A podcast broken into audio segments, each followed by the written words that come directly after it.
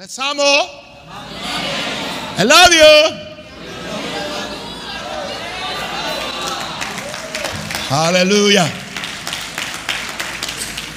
Praise God. Amen. Bueno, aquí vamos. Tema 25. Cinco más. Sin tribulación y sufrimiento no hay reino.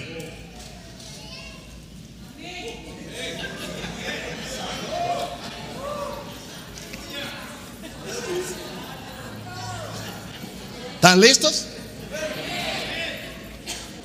Sin tribulación y sufrimiento no hay reino. Ore conmigo.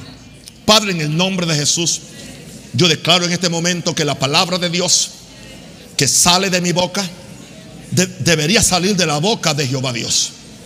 Yo no quiero decir nada o hacer nada que golpee, que dañe, que confunda a nadie sino que la palabra debe ser pura, debe ser clara. Palabra de gracia, sazonada con sal, que le dé favor a los que le escuchan. Padre, hay necesidad de palabra de Dios. La tierra tiene que oír lo que el cielo está diciendo, para que la tierra se ponga en armonía con el cielo. En el nombre del Señor, amén. Apocalipsis 1, verso 9 son palabras de Juan, el escritor de este último libro de la Biblia. Dice, yo Juan, vuestro hermano y compañero en la tribulación, en el reino y en la perseverancia de Jesucristo. Tres cosas. Tribulación, reino y perseverancia. Estaba en la isla llamada Paz. Así que él se encontraba en tribulación pero en tribulación estaba perseverando porque tenía puesta la mirada en el reino.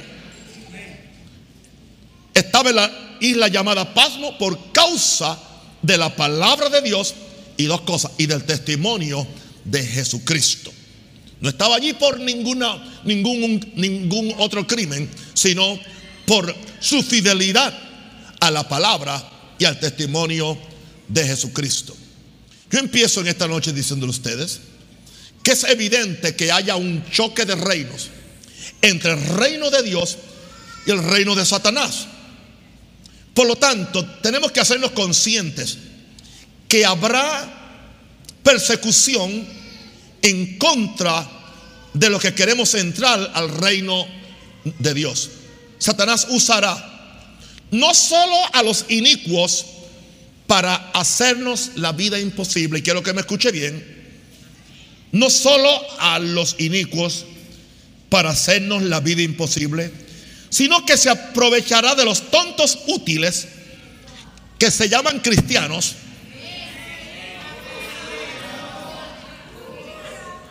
Pero no creen en una vida de santidad y de justicia como parte de las cualificaciones para entrar al reino de los cielos. El mensaje que estoy predicando hoy es nuevo, totalmente nuevo. Aleluya.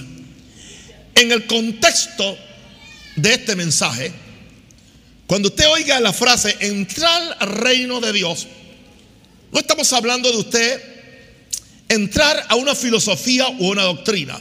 Quiero que me entienda bien. Esta frase en esta noche significa equivale a entrar al cielo, que es nuestro destino antes de vivir en la tierra nueva. El tema de la persecución y el sufrimiento no es popular en la iglesia de Occidente, porque se nos ha enseñado un evangelio light que siempre nos promete un escapismo del sufrimiento y de la tribulación. ¿Qué diremos entonces? Quiero que me escuchen bien ahora.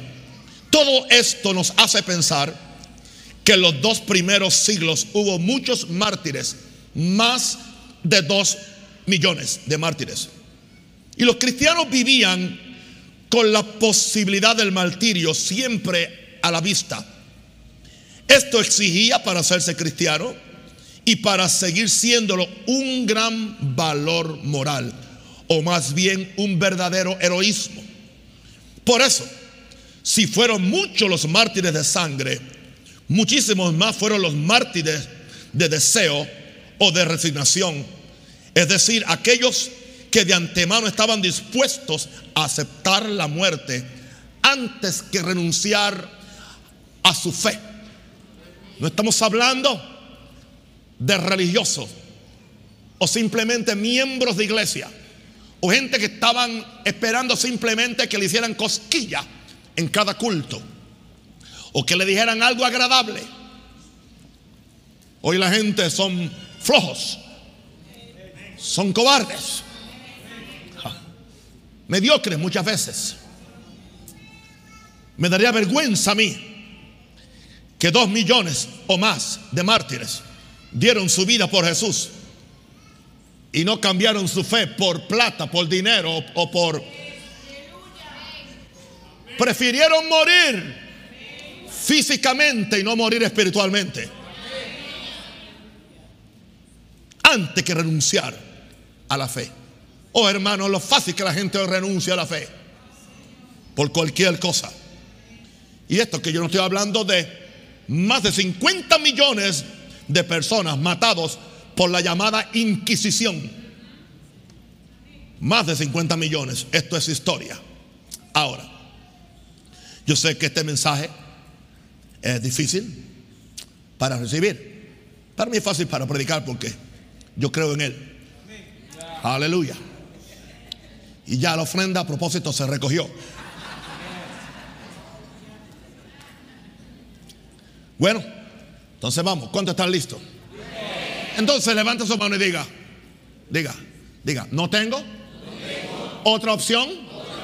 otra alternativa, que recibir, la palabra de Dios.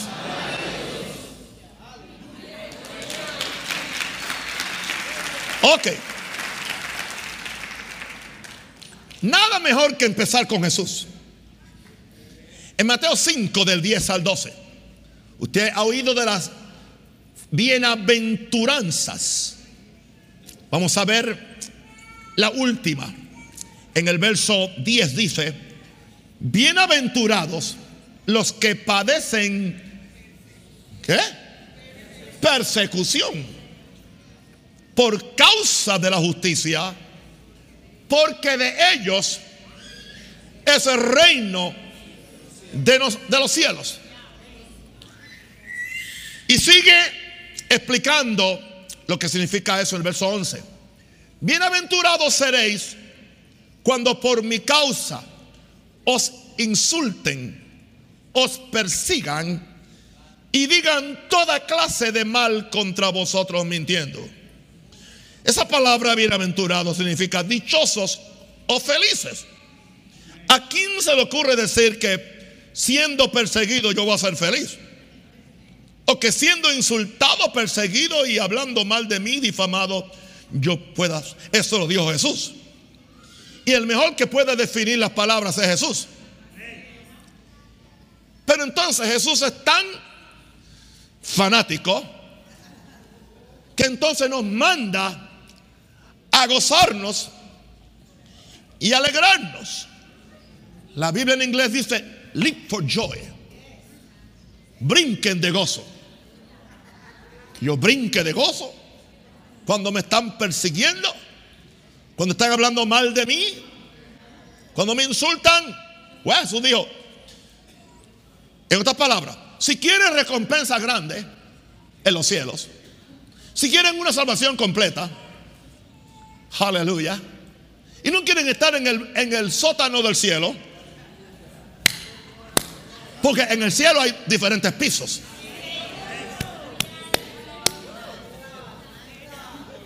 esto no usted no tiene que recibir esto.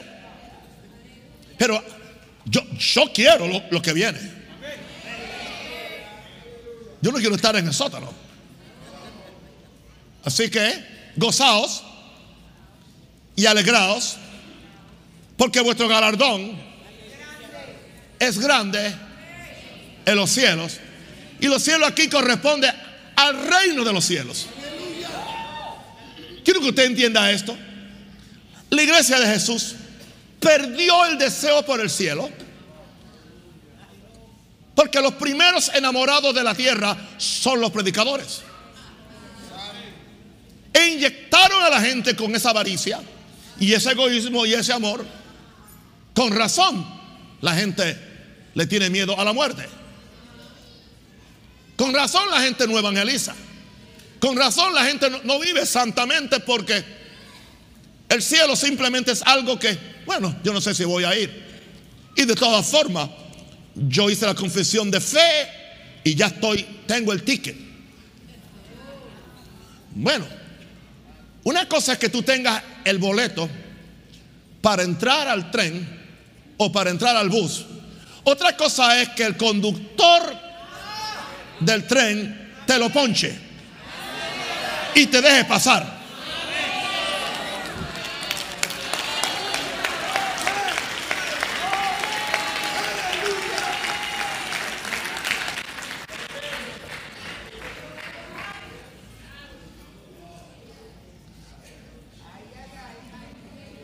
Gozaos y alegraos, porque vuestra recompensa es grande en los cielos. Pues así persiguieron a quienes? A los profetas, a gente importante que vivieron o que fueron antes de vosotros. Aquí tenemos, mis santos, la bienaventuranza que muchos no desean. Su mentalidad carnal y sensual no le permite, como dije antes, asociar felicidad con persecución. Claro, ¿por qué es esta persecución? Porque tomar una posición absoluta de justicia desatará no solo la persecución del mundo, sino algo peor. Persecución del gran segmento de la iglesia que no quieren esta parte del Evangelio. Hay algo en la causa de Cristo. Por razón de Cristo. Hay algo en la causa de Cristo. Hemos predicado aquí sobre sus demandas, su justicia, su santidad, que puede provocar que nos insulten, que nos persigan y mientan acerca de uno. Y me doy, por alguna razón, no, no son tantos los pecadores Muchas veces los pecadores tienen más respeto y tienen más piedad que, que gente que se llaman cristianos o religiosos. Porque un cristiano íntegro, un cristiano santo, un cristiano que no quebranta la voluntad de Dios, se convierte para ellos en una piedra en su zapato. Porque les provoca redarguirlos. Convicción. Es como un aguijón en la, carne de ellos. Porque dice que mejor es no haber conocido la verdad que después de haberla conocido volverse atrás. Y compara esa gente con la puerca lavada que regresa al fango, al lodo. O el perro que vuelve a comerse su propio vómito. Esas son palabras bíblicas, yo no las inventé. A su nombre, gloria. Ok. Así que hay algo en la causa de Cristo, su demanda, su justicia y su santidad que provoca que nos insulten, persigan y mienten acerca de uno. Ahora, con los materialistas y sensuales que son muchos llamados cristianos, entre comillas, hoy es indudable que muchos de ellos no aguantarían una persecución. Hay un romano, ya murió, un profeta romano que vino en los años 80 a Estados Unidos, creo que se llamaba Dumitru, Dumitri Dumuno, algo así. Y el hombre era un profeta. Él, él, Dios lo trajo para profetizarle a Norteamérica acerca de lo que va a pasar en los últimos, en los últimos días. Y son cosas muy terribles. El hombre tenía muchas visiones.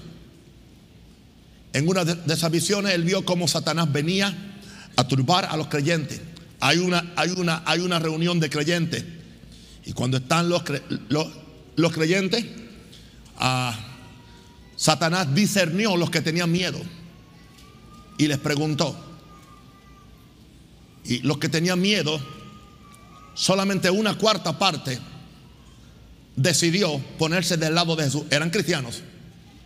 O sea, tres cuartas, o sea, tres cuartas partes, porque son cuatro cuatro, o sea que son tres cuartas partes, no aguantaron cuando el diablo dijo, yo vengo a matarlos. Yo vengo a hacer la vida imposible. Solamente una cuarta parte se reunió y se tomaron de la mano. Él vio esta visión como, como si le estuviera viendo ahí. Era un profeta que tenía visiones abiertas. Y cuando él ve que empezaron a cantar Jesús, Jesús, Jesús, Jesús, Jesús, de repente aparecen dos ángeles con espadas ardientes para protegerlos de Satanás que quería matarlos.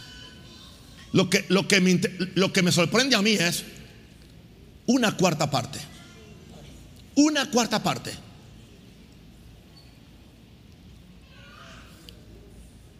Hermano, yo quiero decirle algo. Si no hay un cambio absoluto en la iglesia, yo no sé qué porcentaje de la iglesia se, va a levantar. Porque en la forma que están los cristianos, con la inmoralidad, con las trampas, con las mentiras, con el odio, con tanta cosa, la falta de integridad, la falta de amor. Imposible. El cielo es un lugar preparado para la gente preparada. Como yo decía ya predicando en Atlanta, ¿qué te hace pensar a ti que tú no has querido hacer la voluntad de Dios aquí por, pongamos, 20 años? Y entonces quieras vivir con Dios por toda la eternidad cuando tú no quisiste hacer la voluntad por 20 años y después quieres una eternidad con Dios. ¿Qué te hace pensar que Él te quiera allá con, contigo? Piensa en cuanto a eso. No sé si usted comió, se le ha ido el apetito. Como yo no comí, no se me va el apetito. Prefiero no comer antes de predicar estos mensajes para estar. Ok. Ahora, hay una recompensa grande en el reino de los cielos para los que se gozan y se alegran al ser perseguidos por causa de la justicia. Y nadie le garantiza a usted que en algún momento vengan algún tipo de persecución o algún tipo de, de, aflicción, sobre, sea a nivel personal o a nivel corporativo o a nivel nacional o a nivel internacional. Uno nunca sabe. Ahora, vamos entonces a otra escritura, la cual encontramos en Hechos 14, 21 al 22. Después de anunciar el Evangelio a aquella ciudad, antes de esto Pablo había sido apedreado y había sido dejado por muerto y lo arrastraron fuera de la ciudad. Pero él se fue a otra ciudad, se levantó. Creyeron que lo había matado, pero no, se levantó y después de fue a aquella ciudad y de hacer muchos discípulos, volvieron a Listra, Iconio y, y Antioquía, confirmando los ánimos de los discípulos, exhortándoles a que permanecieran en la fe y diciéndoles, es necesario, diga, conmigo, es necesario que a través de muchas tribulaciones entremos en el reino de Dios es necesario. ¿Por qué razón? Porque esta tribulación es la que nos purifica. Esta tribulación es la que hace la diferencia entre, entre las nenitas y los hombres.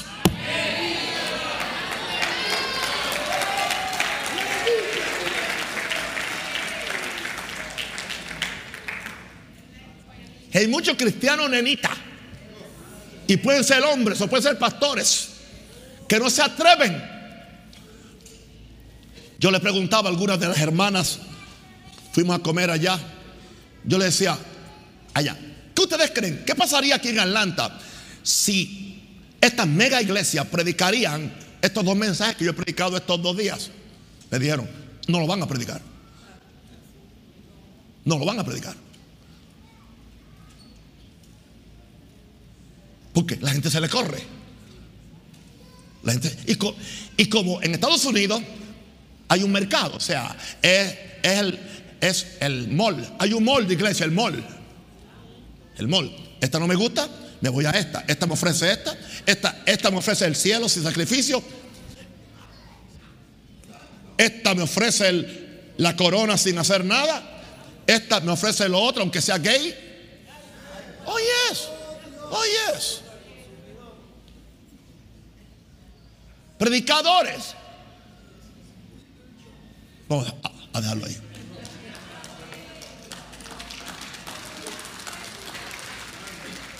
Ahora, cuando Pablo dijo esto, acababa de ser apedreado y arrastrado fuera de la ciudad.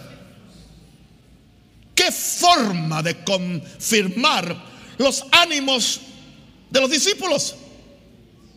Hablándole de qué? De muchas tribulaciones. Si usted quiere que alguien lo, lo anime, no me hable de tribulaciones. Háblame de gozo o que me voy a pegar en la lotería o algo. No me hables de tribulaciones. Pero dice que él los confirmaba sus ánimos diciéndole, es necesario que por muchas tribulaciones entren. ¿Será que hoy nosotros no sabemos predicar? ¿O, o sería que Pablo no tenía revelación? Como un maestro de fe dijo una vez, Pablo no tenía revelación cómo usar su fe para evitarse el atribulado. Voy a decirte una cosa. La fe no es para evitar la tribulación. La fe no es para evitar la persecución. La fe es para enfrentarte de cara a la persecución. En el proceso desarrollar carácter y convertirte en un hombre que sabe vencer al mundo y todo lo que el mundo trae en contra tuya. Alguien diga aleluya. Porque fe es la victoria que vence al mundo. Y en el mundo tendréis aflicción.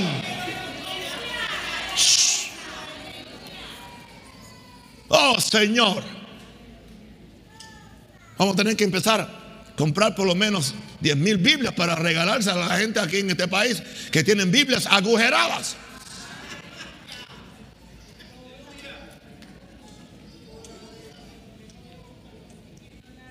Ahora, y dice que también los exhortó a que permanecieran en la fe. ¿Por qué? Y yo soy predicador de fe, por cierto. La fe no es solo para adquirir cosas, sino para permanecer firmes. Aleluya. En medio de la aflicción y de la tribulación. Lo que sucede es que hay gente que solamente ha leído la primera parte de Hebreos 11 y no quieren leer la última parte de Hebreos 11, donde algunos no quisieron una resurrección. Digo, digo, no quisieron ser libres de un martirio, porque dice que querían una mejor resurrección. ¿Cuál es esa mejor resurrección? Querían la resurrección de un mártir. Hay un sitio en los cielos que está reservado para los mártires. Se llama debajo del altar de oro, que está al frente, al frente del trono de Dios. El trono de, Dios está en lo más alto del universo, pero entonces allá abajo está el altar de oro. Y ahí dice que están las almas de los mártires, los que han derramado su sangre por la causa de Jesús. Y tienen una recompensa. Gloria a Dios grande. Hello. O sea que hay gente allí que están allí porque derramaron su sangre. Y tú no puedes derramar tu orgullo.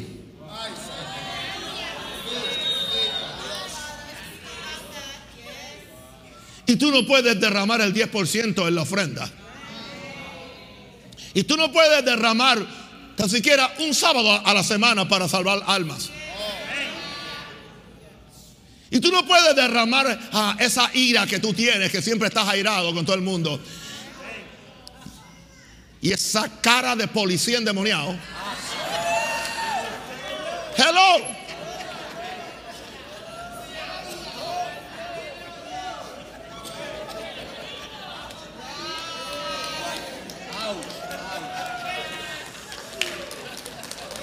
¿Alguien dice aleluya?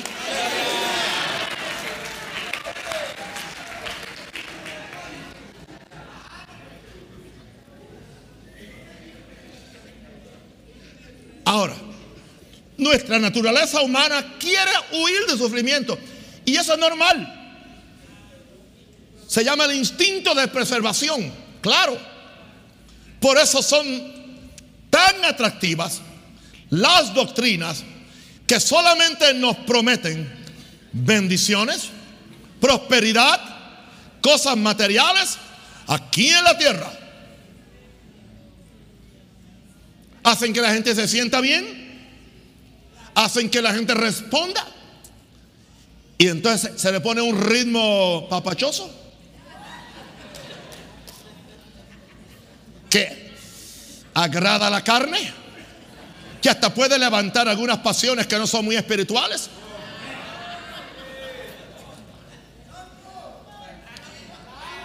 ¿Sabe por qué hay gente que no están aquí? Porque no le guste que la música de aquí. Porque lo que quieren es mover la batea.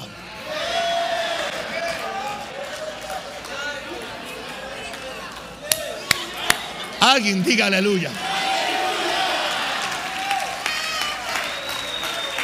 Pero no quieren conocer la verdad. Cuando la verdad es lo que te hace que libre. Diga, yo soy libre. Oh, aleluya. Santo el Señor. Oh, gloria a Dios.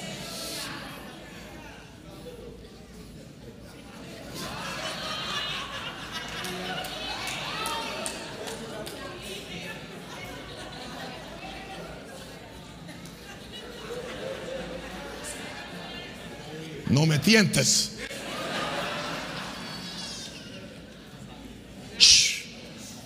Oh, y cómo la, gente corre detrás de estas doctrinas. De esos desayunos proféticos. Desayunos de prosperidad. Una, viene un apóstol de África, nos va a decir cómo ser próspero. Fácil. Vive rectamente. Lee la Biblia. Ayuna. Busca a Dios. Da diezmo y ofrenda. Y a la voluntad de Dios. Se parte del pecado y serás próspero. Punto ya. Oh, glory. Hey. Kira baba shalaba. Hey, glory. Hey, glory. Hey, glory. Alguien diga aleluya. Ahora, ¿Cuál es el problema? Que esto ha sido causante que tantos creyentes hayan naufragado en la fe. Porque al venir el sufrimiento o la tribulación por causa del reino, creen que Dios no es justo. ¿Y por qué me pasa esto? No le estoy sirviendo a Dios. No pagué los diezmos, no sembré, no pacté creen que Dios no es justo. O peor, o creen que ellos están en pecado cuando posiblemente no están en pecado. O, creen que no son dignos de la protección de Dios. Hello. Yo no estoy aquí para cuestionar a Dios. Yo no puedo entender como un hombre santo y justo, súper santo, que fue un testimonio de pureza, nunca se le encontró. Aleluya Un fantasma en su, en, su, en su closet. Estoy hablando de David Wilkerson. Nunca. Yo no puedo entender cómo un hombre así, que uno lo quisiera haber visto que lo hubiera muerto posiblemente en su casa, despidiéndose de sus hijos, murió en un accidente de automóvil. Pero yo no sé Dios. También sucede que una forma, una cosa es como nosotros vemos la muerte y otra forma es como la ve Dios. Dios ve tu cuerpo solamente como una vasija de barro. Que si se rompe no hay problema. Porque allá arriba nos están preparando una mejor.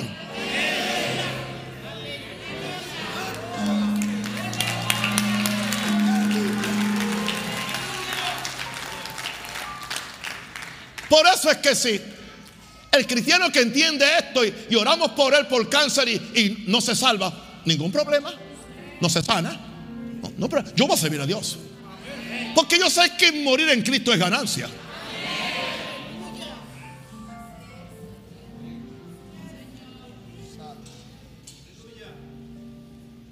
O sea, no estamos negociando con Dios.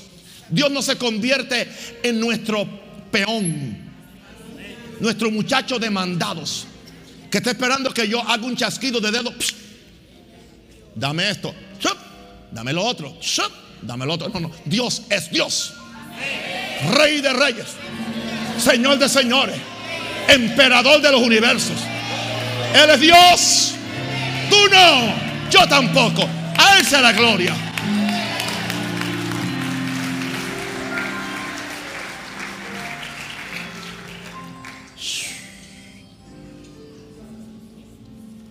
Vamos a otra escritura. Aleluya. Muchas tribulaciones. Prerequisito para entrar al reino. Ahora vamos a la tercera. Segunda Timoteo 2 del 8 al 13, por favor. Y tengo una pregunta. ¿Estás dispuesto a sufrir para reinar? Aleluya. Dice el verso 8. Segunda Timoteo 2, 8. Acuérdate de Jesucristo. Acuérdate de Jesucristo. Descendiente de David resucitado de los muertos, conforme a mi evangelio, en el cual sufro penalidades, hasta prisiones, a modo de malhechor. Él no fue a la cárcel porque tenía un hijo en otra mujer, o porque le robó los diezmos a Pedro. No, no, no, no, no, no. Él fue por la palabra de Dios. Él fue por el reino. Él sufría penalidades, no las que él mismo se buscó, sino las que vinieron por causa de la palabra, de parte del sistema del mundo, del cosmos diabólico que odia a Dios, que odia a su gobierno y que no quiere que tú vayas al cielo. Que no quiere que tú heredes el reino que fue preparado para ti desde antes de la fundación del mundo. Escúchame, Dios te quiere a ti con Él. Él quiere pasar la eternidad contigo. Él no quiere perderte. Él te ama. Él desea pasar la eternidad contigo. Porque es un padre. Aleluya. En una de las visiones que tuvo el rumano que yo le dije antes, él vio un libro de la vida. Y vio un libro de la vida y había un ángel con un, con un lápiz bien grande. ¿Y sabe una cosa? En uno de los extremos del lápiz había un borrador. Había un borrador. Los que creen que una vez salvo, siempre salvo, dice que, que no se puede borrar y que de el nombre de la vida. Sigue durmiendo de ese lado, te van a salir ampollas. Con razón dice, y yo no borraré su nombre. Indica que hay una posibilidad. Le dice Dios, le dice el ángel a, este hombre, le dice, le dice, este es el libro de la vida, busca tu nombre ahí. Y él vio su nombre ahí y de su familia que son, que eran cristianos. Muchos de ellos están ya con el Señor. Y dice, y tú ves aquí, estos son los nombres. Ahora, aún muchos de estos que están aquí si no se portan bien, si no hacen mi voluntad, serán borrados. Y en el, y en el lugar donde estaban ellos, vamos a apuntar los nombres de otros nuevos que van a venir a hacer la voluntad de Dios.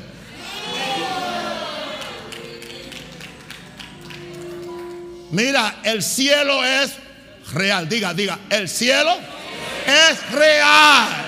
Hay un libro santo, santo santo. Oh, yo quiero ver mi nombre. Yo quiero ver mi nombre en ese libro. Aleluya. Aleluya. Levante la mano y diga, Padre, gracias. Yo me alegro que mi nombre está escrito en el libro de la vida del Cordero. Aleluya. Más que ninguna otra cosa.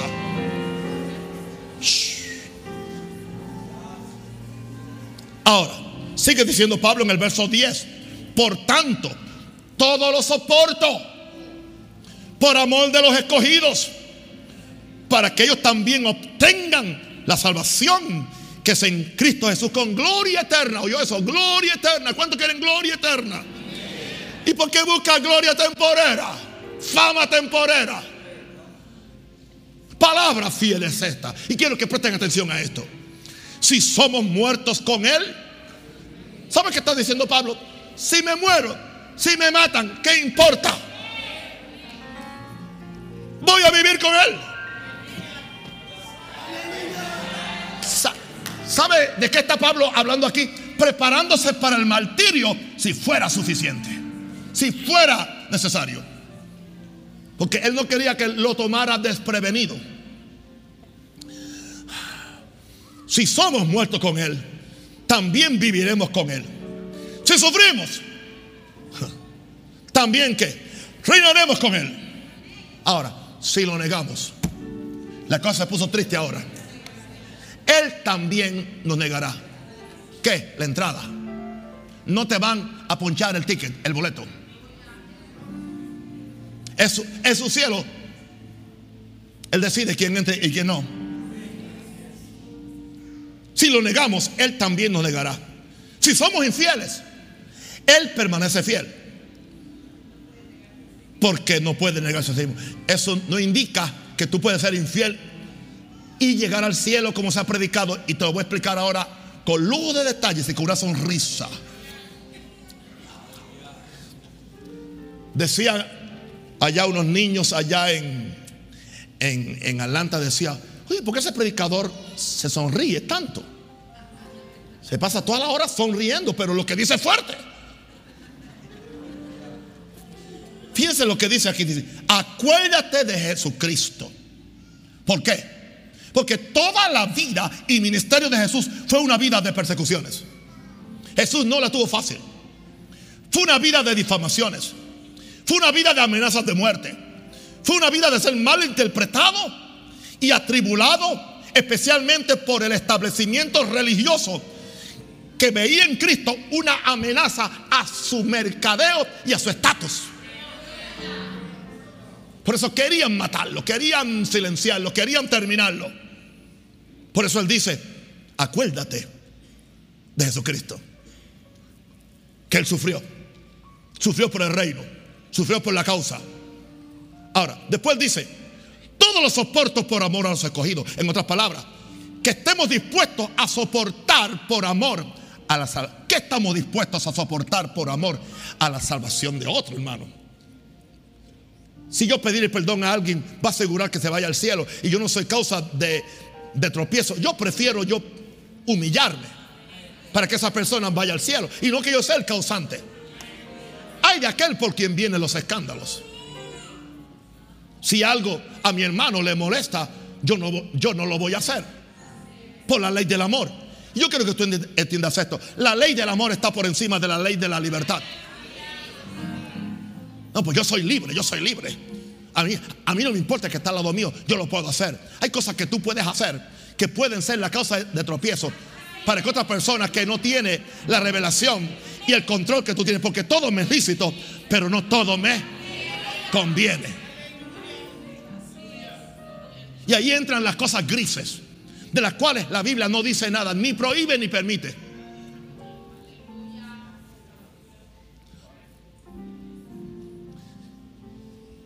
Y ya que estamos en las cosas que la Biblia, la Biblia prohíbe, le voy a contestar al mundo entero la pregunta si Dios está en contra de, de la cremación.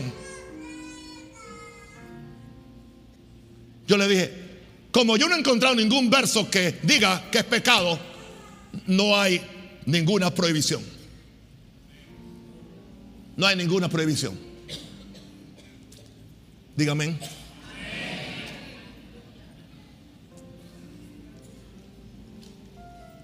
Estamos dispuestos a soportar por amor. Él decía, todos los soportos por amor a quién? A los escogidos. Ahora, saca el miedo a la muerte sabiendo que vivirás con Jesús. El miedo a la muerte indica que tú aún, no, aún tú no conoces muy bien a Dios. Tú no conoces a Jesús. El miedo a la muerte indica que tú no conoces lo que te espera allá arriba. Hay que estudiar lo que te espera Hay que leer lo que la Biblia dice. Hay que leer que hay un, que hay un, hay calle de oro, que está. Hay que ver. Jesús dijo, yo me voy, pero voy a preparar mansiones. Hay que leer que hay un río de agua viva.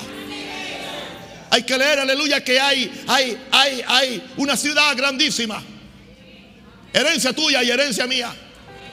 Que hay árboles frutales. Pero lo más importante del cielo no es nada de eso, es ver el rostro de Dios. ¡Hey!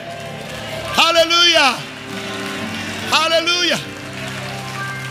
Que dice al final la Biblia? Dice, y ellos verán el rostro de Dios. El rostro que Moisés no pudo ver. Tú y yo lo vamos a ver. ¡Hey, glory! Eso es más importante que ninguna otra cosa. Oh, aleluya. Cara, cara cara espero verle más allá del cielo azul. Cara a cara en plena gloria he de ver a mi Jesús. Ahora, no lo niegues en el momento de tribulación porque de cierto Jesús te negará la entrada al cielo. Al cielo. Se quedó esto tranquilo ahora. No lo niegues. Tú no puedes negarlo. Solamente una cuarta parte no lo negó. No lo niegues. Jesús dijo, el que me negare ante los hombres, el que no me confesare ante los hombres, yo también lo negaré delante de mi Padre que está en los cielos. No importa lo que venga a tu vida.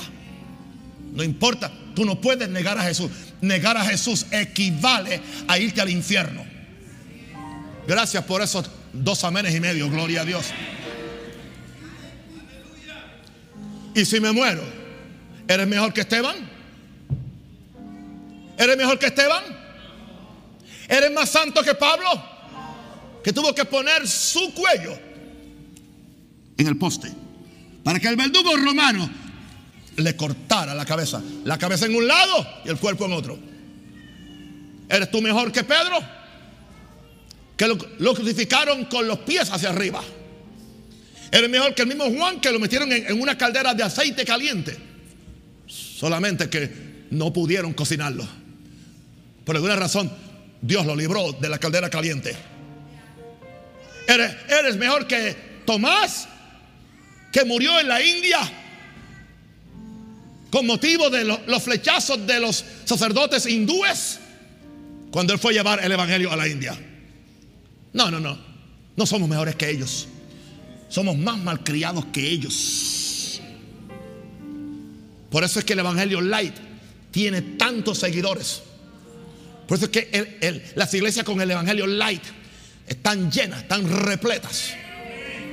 Yo hacía burla en Estados Unidos y decía, ustedes saben, la gente se reía. Yo decía, ¿usted sabe lo que es que aquí hablan en Estados Unidos? Dice, the hour of power.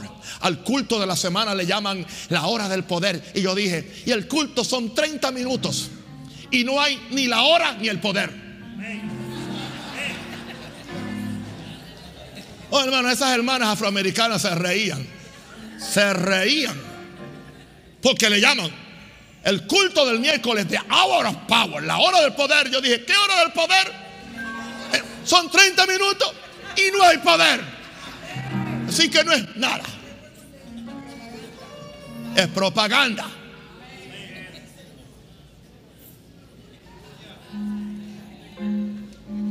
Yo le dije, hora del poder es la mía ya. Yo le dije,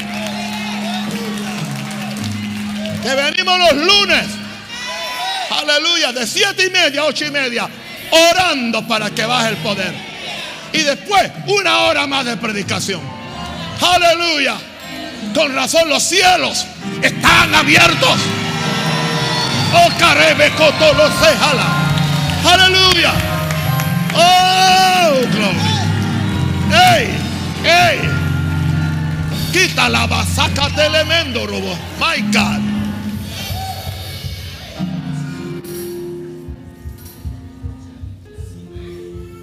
Y no importa que algún predicador endemoniado diga que los que estamos en Latinoamérica somos menos informados que los que están allá en Estados Unidos.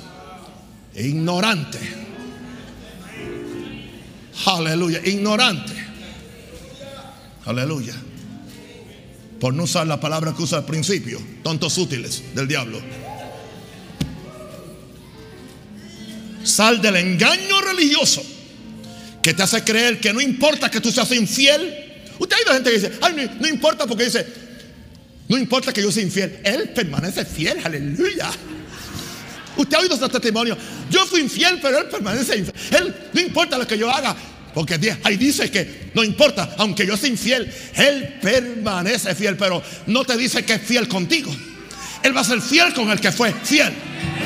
No, no te vistas que no va, no te vistas que no va. Dios odia la traición porque Satanás lo traicionó. Dios odia la traición porque Adán y Eva lo traicionaron. Dios odia la traición porque un discípulo traicionó a Jesús.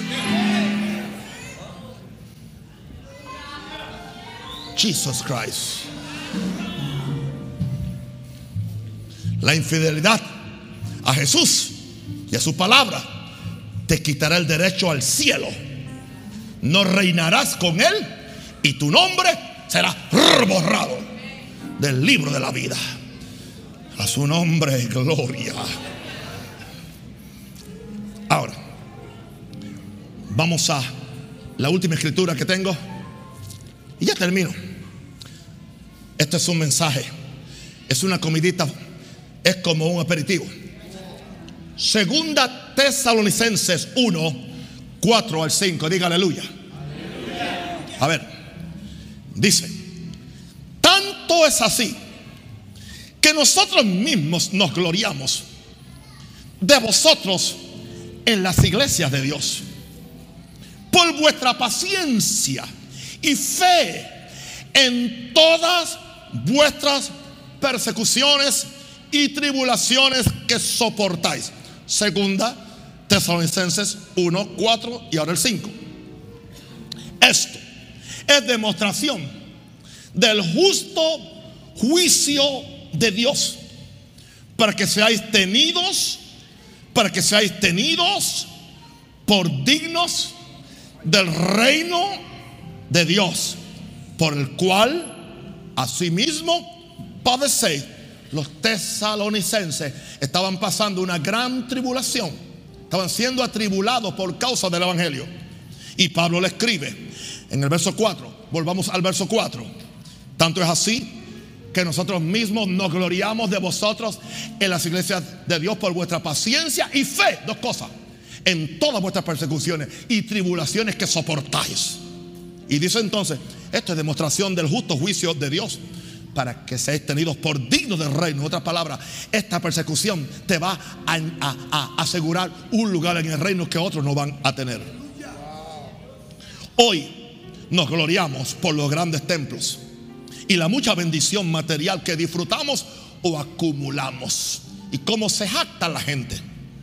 Pablo se gloriaba por la paciencia y la fe de los hermanos en Tesalónicas en las persecuciones y tribulaciones. Una pregunta. ¿Qué te hace digno del reino de Dios? ¿Qué te hace digno en el reino de Dios? ¿Solo una confesión de fe y una vida espiritual mediocre? Es una pregunta. Tú la vas a contestar. ¿Qué te hace digno del reino de Dios? ¿Solo una confesión de fe y una vida espiritual mediocre haciendo lo que te da la gana? Ven el domingo por la mañana que tengo un mensaje que se llama El encuentro que no quiero tener con Jesús.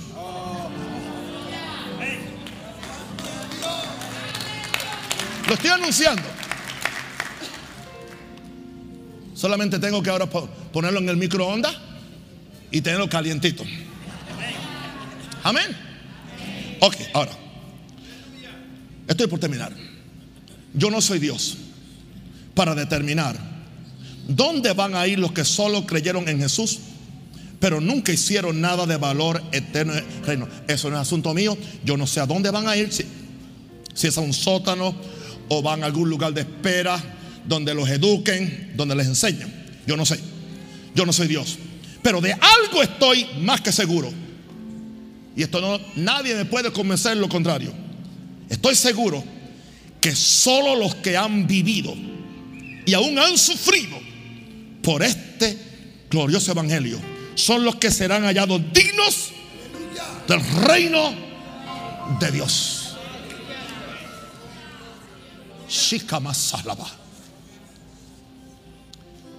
Por. Alguien adora a Jesús. De gracia. Esto no es, esto no es condenación, esto es Biblia. Aleluya.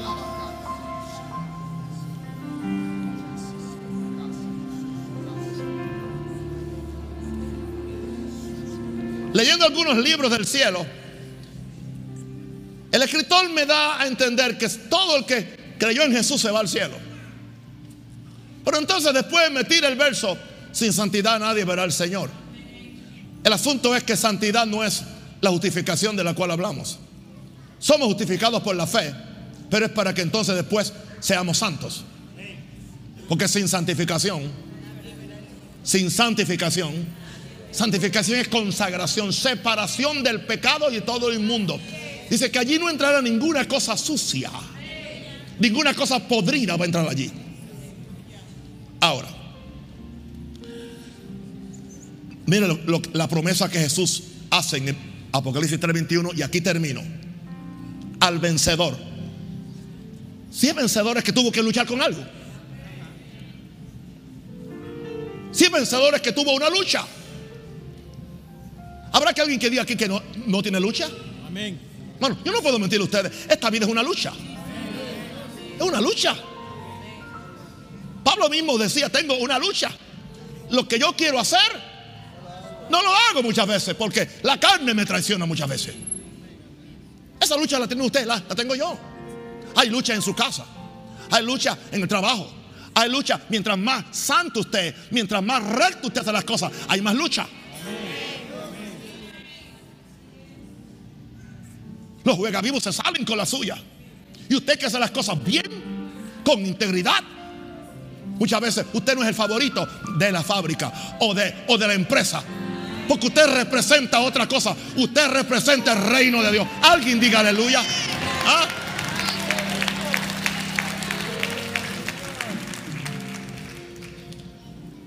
Una razón. Y no me estoy defendiendo. ¿Qué razón hay para toda esta hostilidad hacia ustedes y hacia mí? ¿Qué razón hay? ¿Estamos predicando otro evangelio? ¿Somos santeros? ¿Somos mormones? ¿Somos testigos de Jehová? No, somos cristianos. Hello.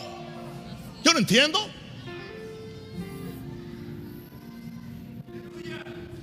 Pero al vencedor, diga al vencedor, le daré Uh, que se siente conmigo en mi trono. Mira, mira, nadie me va a quitar a mí ese deseo. Nadie me va a arrebatar el derecho de yo sentarme con mi Cristo en su trono. Yo voy a vencer hasta las últimas consecuencias. Si hay que morir, muero. Dije que si hay que morir, muero. Morir en Cristo es ganancia. Hello. Yo no soy una nenita evangélica. Usted y yo somos gente de Dios. Somos la fuerza del ejército que el Señor está levantando para esta última hora. Alguien diga aleluya. Oh. Mira qué privilegio. Al vencedor le concederé que se siente conmigo en mi trono, así como yo he vencido y me he sentado con mi Padre, que es el trono, el lugar más alto del reino. Ponte de pie. Tu lugar y el mío. Levanta las manos, oremos. Levanta las manos. Empieza a fuertemente. Y da gracias, da gracias, da gracias. Da gracias. Da gracias. Da gracias. Da gracias. Da gracias por la sangre de Cristo. La palabra. El Espíritu. Arriba cotere becotere beshele bekete. Oh, rebecote robo shele becatere. Oh, remendo roquetere le becaya. Aleluya. Aleluya. Aleluya. Jesus. Jesus. Oh. Aleluya. Han oído la historia de Policarpo, aquel santo de Dios de hace muchos años atrás, muchos años. Uno de los mártires. Lo tienen al frente de la hoguera, ya a la hoguera le tienen ya la leña prendida. Dice, mira Policarpo, solamente tienes que, que renunciar a Jesús. Hazlo con la boca, aunque en el corazón seas cristiano. Tú puedes seguir siendo cristiano en silencio. Aquí no hay silencio que valga. El Señor no está buscando discípulos secretos que niegan en el trabajo que son cristianos. Eh, el que me niega aquí, lo niego arriba. Oh, es tiempo de levantarnos. Mira, Policarpo, no nos haga la vida imposible. Simplemente renuncia una vez solamente. Él dijo, lo siento mucho. 84 años, creo que dijo, yo le he servido a mi Jesús. Y en 84 años, todo lo que Él ha hecho, todo lo que Él me ha hecho es bien. ¿Cómo es posible que Él que me ha hecho tanto bien por 84 años, en la hora, cuando tengo que pararme del lado de Él y ponerlo a Él en la gloria y coronarlo con mi confesión, ¿cómo es posible que yo lo niegue? Por favor, prendan la hoguera y metan a Policarpo en el fuego. Que cuando ustedes me vean quemando, voy a estar más vivo que nunca. Levanta la mano al cielo. Shika Mahasaya. Ore, ore fuertemente. Diga, Padre, gracias por la palabra. Yo recibo la palabra. Yo voy a servir a Dios hasta las últimas, hasta las últimas, hasta las últimas consecuencias. Los amo, los bendigo. Oro que la revelación de Dios le llegue a ustedes y que no pierdan el reino de los cielos por nada ni por nadie. Les quiero y les amo. Vaya con Dios que va con ustedes.